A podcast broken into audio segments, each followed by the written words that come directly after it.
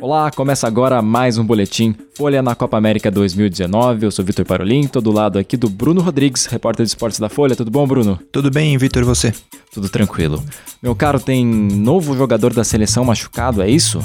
Exatamente, Vitor. O goleiro Ederson, reserva da seleção brasileira, goleiro do Manchester City, uh, sofreu uma lesão no treino dessa quinta-feira no Pacaembu, uma lesão na panturrilha direita. Ele não preocupa para a Copa América. A expectativa da seleção é de que ele esteja recuperado dessa essa lesão em uma semana. Com isso, para a estreia do Brasil contra a Bolívia no Morumbi, é o Cássio quem vai pro, pro banco de reservas. O terceiro goleiro aí vai, goleiro do Corinthians vai virar reserva nesse, nesse jogo do, da Bolívia com, obviamente, o Alisson de titular. Trocando agora da seleção brasileira para os nossos rivais latino-americanos da Copa América, tem matéria na Folha sobre Falcão Garcia, né? Exatamente. O Falcão falou hoje em Salvador, né, na Bahia, onde a Colômbia estreia contra a Argentina nesse sábado.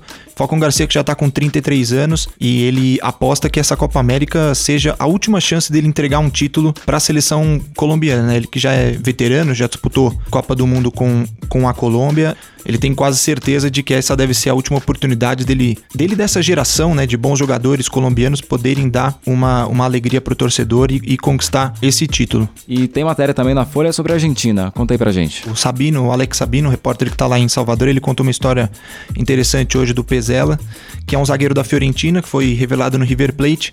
E quando ele chegou pela primeira vez no, no complexo de treinos da seleção, em E6, é muito próximo do aeroporto internacional, o porteiro não reconhecia ele, ninguém sabia quem era o, o Pezela, então ele teve que mostrar o RG para falar, ó, eu fui convocado pelo técnico tal, era o Jorge Sampaoli na época, hoje técnico do Santos, então o cara teve que provar que quem ele era e que ele estava convocado para a seleção argentina. É um dos jogadores que virou peça de confiança do Scaloni, que foi entrou como interino e agora é o efetivado da seleção argentina, pelo menos nessa Copa América, né, pelo menos até o fim do do torneio, o Pezela se transformou numa das peças centrais aí do não só do time, mas do grupo do Scaloni, né? Um cara que tem ascendência sobre os colegas, que consegue é, exercer uma liderança, uma liderança positiva aí entre os argentinos.